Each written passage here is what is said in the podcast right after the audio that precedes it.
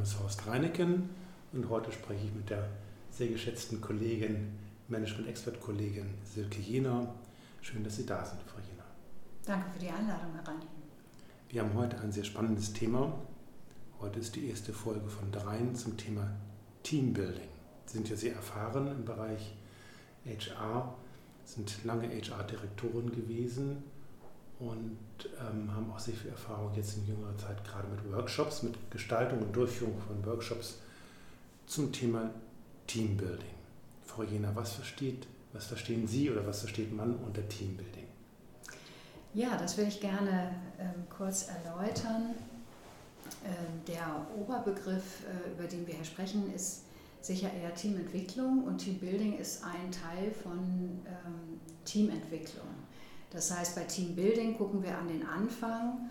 Ähm, ein Team setzt sich neu zusammen oder es kommt jemand Neues in ein Team und ähm, es äh, ist notwendig oder die Führungskraft wünscht sich, äh, dass ein Teambuilding stattfindet. Das ist häufig ein einmaliges Erlebnis, äh, eine einmalige Veranstaltung mit Erlebnischarakter, während Teamcoaching dann häufig anschließt und eher eine Begleitung ist im Prozess wo es dann um Qualitätsverbesserung geht. Also Teambuilding praktisch das Initiale, praktisch der, genau. initiale Funken, um das Team erstmal aufzubauen. Genau. Und danach Teamentwicklung, ähm, Rollenverteilung, ähm, ähm, Zuordnung, Verantwortlichkeiten, Schnittstellen und dergleichen. Genau. Okay. Und äh, Teambuilding ist etwas, ähm, was nicht immer gemacht wird, aber die Konsequenzen äh, die, mit denen haben dann die Führungskräfte oder auch die Personaler oder Personalentwickler dann häufig äh, in der Folge zu tun. Deswegen kann man eigentlich empfehlen, dass man immer am Anfang etwas Teambuilding machen sollte. Wenn die Führungskraft sehr erfahren ist, kann sie das natürlich auch selber machen. Aber es bietet sich immer an, jemanden dazu zu holen, der ähm, eben dafür Sorge trägt, dass das auch gut gemacht wird. Also am Anfang meinen Sie immer dann, wenn sich eine Veränderung des Teams ergibt. Einer geht raus, ein neuer kommt rein, es gibt eine neue Konstellation, eine neue Aufgabenverteilung zum Beispiel. Genau, ganz genau.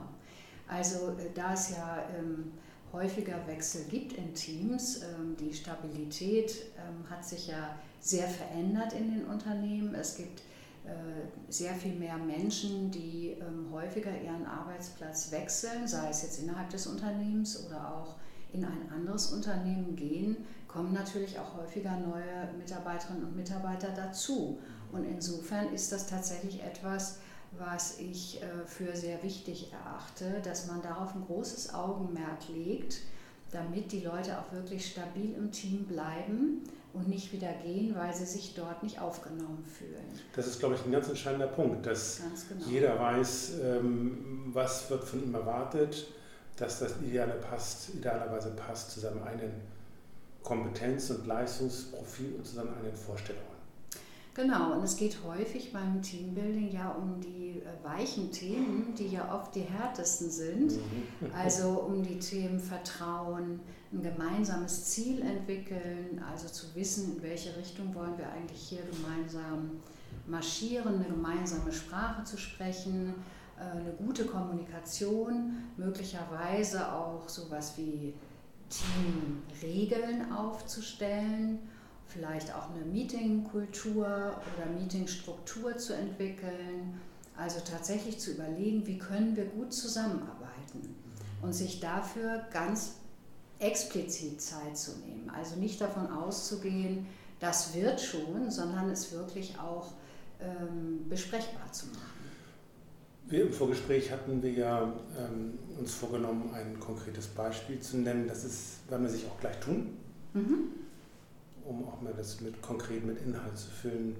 Eine Sache kommt mir gerade noch vorausschickend oder nochmal anmerkend ist, im Zuge der zunehmenden Auflösung von alten Strukturen, mhm. Stichwort Agilität, sind ja auch agiler Coach, mhm.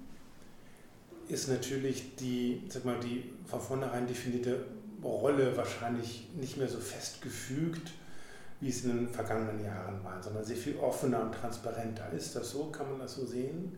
Führt das dann eher auch zur Verunsicherung der Beteiligten, wenn man plötzlich sagt, so wir werden jetzt super, wir werden jetzt agil, wo alle, Leute sagen, hm, okay, was bedeutet das jetzt für, für mich? Ja, also wenn man es tatsächlich so eintütet und sagt, äh, wir werden jetzt agil und nun macht mal, ähm, das wird zu wenig sein, äh, weil man ja auch weiß, dass ähm, dazu eine ganz bestimmte Haltung gehört, die noch wichtiger ist als die eigentlichen Methoden oder Herangehensweisen. Und da muss man die Leute schon auch abholen. Und das betrifft aber nicht nur das Team, sondern auch die Führungskraft. Auch die Rolle von Führung ändert sich ja ganz äh, maßgeblich dadurch. Also auch da ist es ganz wichtig, äh, dass man diesen Prozess gut begleitet. Und das ist natürlich etwas, was ich auch häufig tue. Ähm, ich würde sagen, die Vielfalt an Rollen hat sich erhöht und ähm, es muss ganz deutlich werden, wer eigentlich welche Rolle einnehmen soll. Aber das war schon immer so, wenn man darüber nicht gesprochen hat, sondern davon ausging, dass die Leute das schon machen, das hat noch nie geklappt. Also es war schon immer wichtig, ähm, das tatsächlich zu besprechen. Das ist ja jetzt der Doppelpunkt. Jetzt erzählen Sie einfach mal ein Beispiel, bitte, die uns verdeutlicht, was Sie, welche, welche Situationen Sie vorfinden, um einen Teambildungsprozess anzuschieben oder in Gang zu setzen. Ja, ja, sehr gerne. Ja, ich bin angesprochen worden. Ich arbeite ja hauptsächlich auf Empfehlung ähm, von einer Führungskraft, die ein Team neu übernommen hat, mittelständisches Unternehmen 450 Mitarbeiter, verschiedene Standorte im In- und Ausland, auch innerhalb Deutschlands schon mehrere Standorte.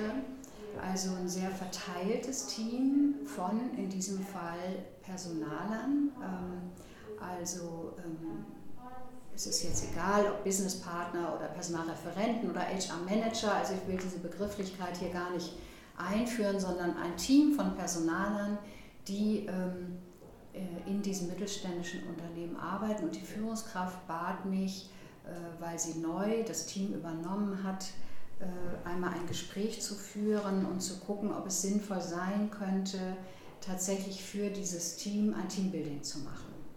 Ähm, die Führungskraft hat sehr schnell auch ähm, festgestellt, dass es ein sehr heterogenes Team ist, weil für unterschiedliche Standorte zuständig, ähm, die einen äh, für hauptsächlich Ingenieure und Softwareentwickler, die anderen eher für die Produktion und Kundenservice.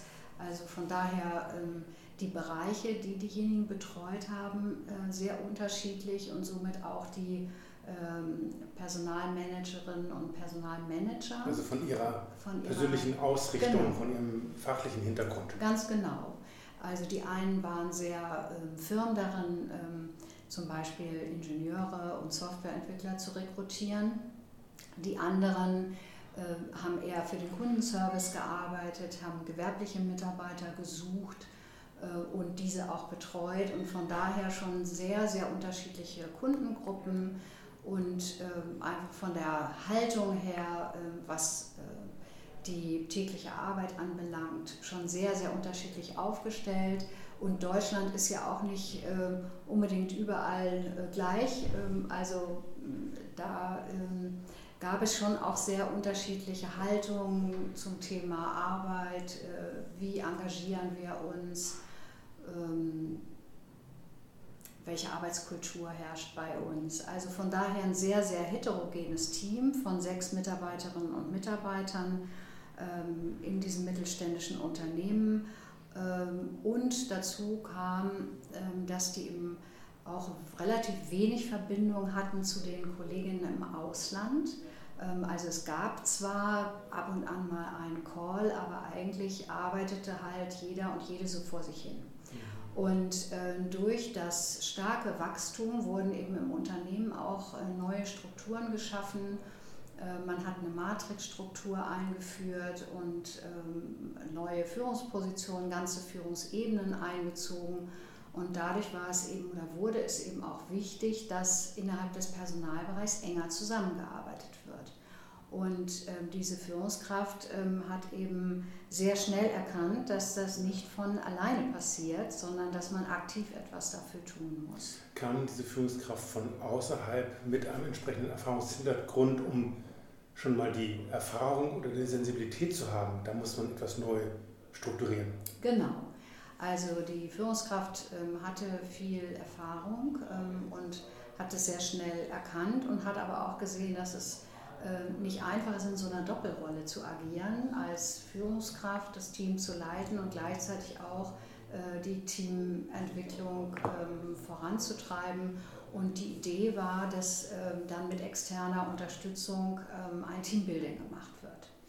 Das klingt auf jeden Fall so, wenn das Team in der einen oder anderen Form, diese sechs Personen, schon länger zusammenarbeitet zusammengearbeitet haben oder noch nicht zusammengearbeitet genau, haben. Genau, so muss man es eigentlich nicht sagen. zusammengearbeitet haben, dass es durchaus Konfliktpotenzial gegeben hat, auch im Verständnis.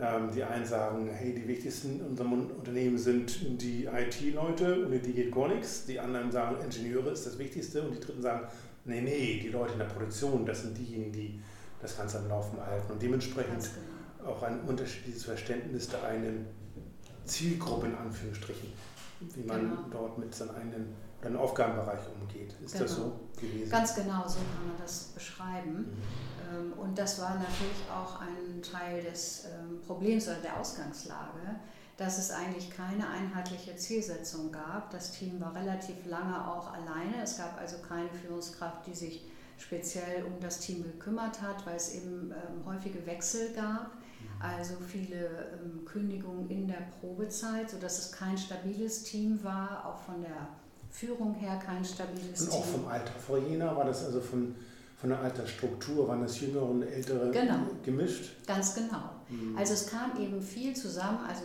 äh, positiv würde man sagen, eine große Vielfalt ähm, an, ähm, auch an Alter, also einige, die schon sehr lange im Unternehmen waren also da sozusagen groß geworden sind, andere, die ähm, relativ kurz erst von außen dazu kamen, ähm, die natürlich auch ein anderes Know-how mitbrachten und ähm, also von daher eine sehr, sehr große Vielfalt, die sich aber nicht so ohne weiteres zusammenfügt. Dann natürlich das Thema mit der Sprache, ähm, dadurch, dass Kolleginnen durch das Wachstum Gründung von Auslandsgesellschaften ähm, plötzlich ähm, Mitarbeiterinnen in den USA dazu, dazu kam. Äh, HR-Leute, die, die, in den USA HR, Genau, die äh, dort den äh, Standort betreuten, mhm. war klar, dass sich die Geschäftssprache auch ähm, in Richtung Englisch entwickelt. Am Anfang war das noch nicht so deutlich, weil der Anspruch auch nicht da war, dass man tatsächlich ähm, länderübergreifend betreut, aber durch die Einführung der Matrix waren dann die Mitarbeiterinnen auch ähm, plötzlich mit Mitarbeitern an äh, anderen Standorten und auch im Ausland betraut. Und äh, dadurch war es natürlich wichtig, ähm, Englisch zu sprechen. Und es waren äh, insbesondere für die, die schon länger im Unternehmen waren, sehr schwierig, äh, sich plötzlich umzustellen. Wie kann ich mir vorstellen, wie kann ich mir das vorstellen, Frau Jene, dass Sie reingehen ins Unternehmen sprechen, wahrscheinlich erst einmal mit dem HR-Verantwortlichen. Da gibt es schon ein Briefing, was genau. so seine Vermutungen, seine Einschätzungen sind. So richtig kennen wird er das ja auch nicht, weil er ja neu ist im Unternehmen. Mhm. Genau. War das dann so, dass Sie mit den einzelnen der sechs Personen auch gesprochen, telefoniert haben, um dort auch nochmal sich ein Bild machen zu können, wie die drauf sind, was für die wichtig ist? Also in diesem Fall ähm, war das nicht ähm, gewünscht. Ähm, also es war einfach kein Budget dafür da, ausführliche Vorgespräche zu führen.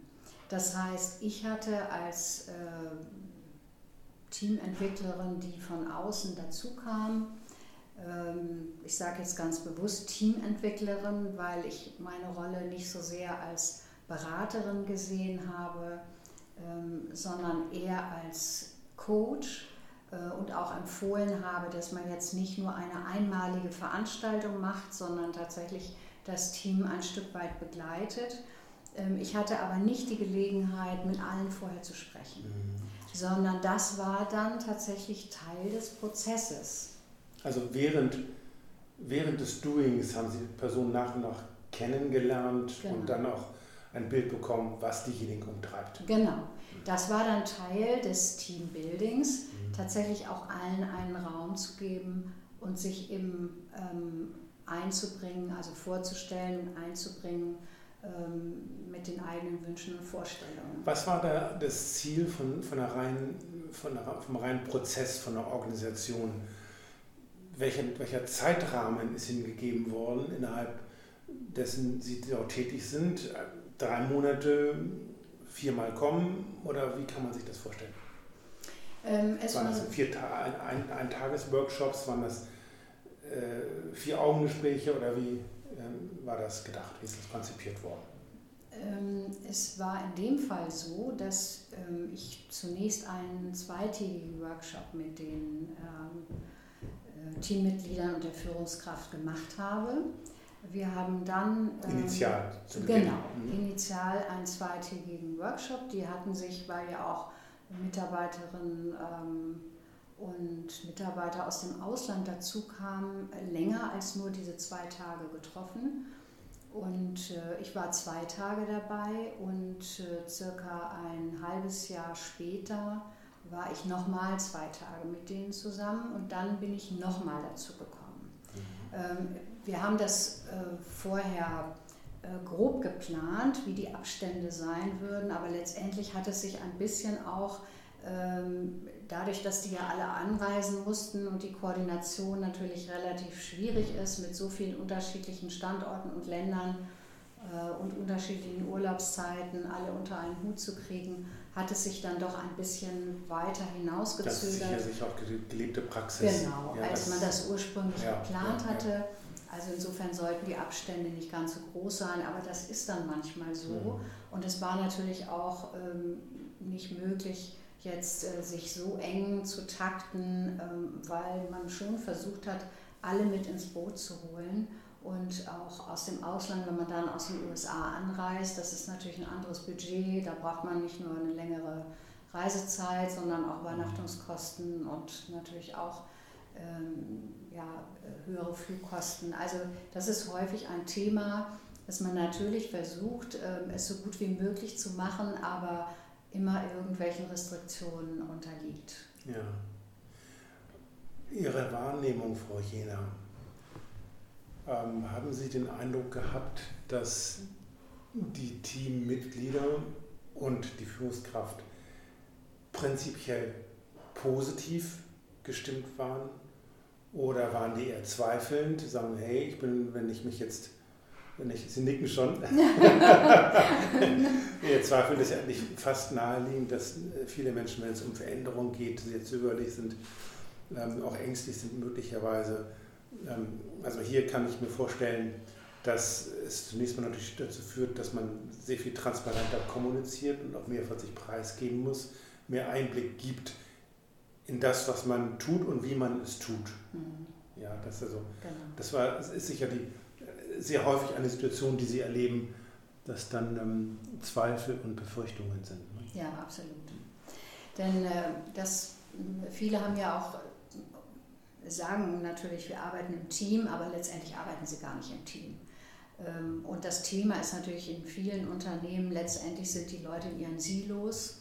HR hat natürlich häufig eine übergreifende Funktion, aber wenn man dann einen Bereich betreut, ist man natürlich auch irgendwie wieder im Silo und möchte unter Umständen gar nicht so viel Transparenz. Ähm, und es geht ja bei einem Teambuilding sehr stark darum, Vertrauen zu bilden und ähm, besser, zu besser miteinander zu kommunizieren, besser zusammenzuarbeiten.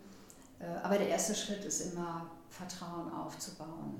Das ist natürlich nichts, was jetzt in einem oder zwei Tagen Teambuilding passiert. Das obliegt ja auch der Führungskraft dafür zu sorgen und letztendlich allen Teammitgliedern gemeinsam. Also da kann man niemanden dazu zwingen, das kann man auch nicht irgendwie ans Flipchart schreiben und dann ist es da, sondern das ist natürlich ein längerer Prozess. Da kann ein Teambuilding ja auch nur eine Initialzündung sein. Aber wenn die Bereitschaft nicht da ist, dann kann man so viel Teambuilding machen, wie man möchte. Also ist letztendlich die Offenheit, ähm, dafür. Die grundsätzliche Bereitschaft. Die Bereitschaft muss, muss ja, schon die grundsätzliche da sein. Bereitschaft Genau. muss da sein. Zur Bereitschaft ist sicher auch, dann nicht sicher, das ist zu vage und das ist wieder so ein Fullwort. Nein, die Führungskraft muss im Prinzip Vorreiter sein. Der muss ähm, entschlossen sein und, und auch die Absicht haben, dass daraus wirklich ein Team wird. Wenn die Führungskraft oder die Geschäftsleitung das nicht stützt, nicht unterstützt, nicht entsprechend vorbereitet, mental, also auch die Stimmung macht, positive Stimmung macht dafür, dann führt das jetzt sowieso zu nichts. Also wenn jetzt nur ein Teil des Teams sagen, hey, lass uns mal ein bisschen, also von unten heraus das praktisch entwickeln, haben Sie da auch Erfahrung, dass sowas funktionieren kann, dass ähm, von mal sechs, sieben Leuten zwei sagen, hey, wir arbeiten gleich zusammen, lass uns mal mehr zusammenarbeiten, lass uns mal mehr zusammenwachsen, kann sowas funktionieren? Das kann schon funktionieren. Ähm, aber häufig ist es ja so, ähm, dass im Unternehmen generell eher nicht so gut zusammengearbeitet wird und jeder orientiert sich ja nach oben und guckt äh, auf die Führungskraft, so wie Sie es ja eben auch beschrieben haben. Die Führungskraft muss Vorbild sein, muss Vorreiter sein und guckt natürlich auch auf die Geschäftsleitung, wie sieht das da aus. Und ähm, häufig wird ja gerade die Geschäftsleitung nicht als Team wahrgenommen, obwohl es natürlich auch ein Team ist. Ähm, vielleicht gibt es einen Geschäftsführer mehrere Bereichsleiter, aber dann ist das das Geschäftsleitungsteam und die Mitarbeiter gucken natürlich, wie arbeiten die eigentlich zusammen. Und wenn da die Wahrnehmung ist, jeder macht, guckt nur auf seins, hat vielleicht auch eine Zielvereinbarung, die stark gekoppelt ist, nur die Ziele im eigenen Bereich zu erreichen und nicht ähm, firmenübergreifend, dann äh, ist für die Mitarbeiter natürlich auch klar, das ist hier nicht gewünscht, ähm, äh, breiter zu gucken und wirklich mit allen zusammenzuarbeiten. Das heißt, was da vorgelebt wird auf oberster Ebene, ähm, ja, wird natürlich auch so ins Unternehmen getragen. Insofern ist das ein ganz wichtiger Punkt. Wie sieht insgesamt Teamarbeit im Unternehmen? Nochmal eine Frage, Frau Jena, im Zusammenhang mit Ihrem Auftrag. Was ist Ihnen von, dem, von der Führungskraft ins Pflichtenheft geschrieben worden? Also was sollten Sie konkret erreichen? Was waren die Vorstellungen des Unternehmens? Was war da so für Sie die relevanten, was waren für Sie die relevanten Punkte, die Sie erarbeiten sollten? Ich hatte ja vorhin schon einmal angedeutet, dass es keine sehr einheitliche Wahrnehmung des Teams gab von außen. Also man hat die Personalabteilung als sehr fragmentiert wahrgenommen, nicht einheitlich agierend, eher gegeneinander als miteinander arbeitend. Und durch das äh, Wachstum und der Wunsch nach weiterem Wachstum ähm, und der Einführung einer Matrix-Organisation war klar, das Team muss besser zusammenarbeiten und ähm, sollte eben auch als wirklich als HR-Team wahrgenommen werden. Und das war ein Auftrag, ähm, den hat zum einen die Führungskraft von der Geschäftsleitung bekommen und das war natürlich auch der Auftrag an mich als Beraterin und Coach, das Team dahin zu bringen, besser zusammenzuarbeiten. Und das war so der Hauptauftrag, tatsächlich trotz dieser schwierigen Situation, dass das Team verteilt ist äh, über verschiedene Standorte, nicht nur innerhalb Deutschlands, sondern auch weltweit, was ja heißt unterschiedliche Zeitzonen, unterschiedliche Sprachen, ganz unterschiedliche Kundengruppen, die bedient werden wollten, trotzdem in eine Richtung zu gehen. Also ein gemeinsames Ziel zu verfolgen. Kann man das, das äh, noch ein bisschen konkretisieren, dass, das, ähm, dass die Zusammenarbeit die Zusammenarbeit des HR-Teams als konstruktiver wahrgenommen wird? Weil es mal gab es dann bestimmte Begriffe, Merkmale, woran man feststellen kann, dass das Ziel erreicht wird. Dass, dass mehr gelacht wird, dass mehr gefeiert wird, ähm, dass die Fluktuation zum Beispiel nicht so groß ist, das kann man wahrscheinlich erst mal im Zeitablauf sehen. Das sagten Sie im Vorgespräch, dass, dass äh, es auch eine relativ starke Fluktuation gab. Das sind natürlich so, so Dinge, ähm, Fluktuation oder Krankenstand, solche Dinge äh, sind natürlich die harten Fakten, aber feiern vielleicht nicht unbedingt, aber auch wenn es sehr schön ist.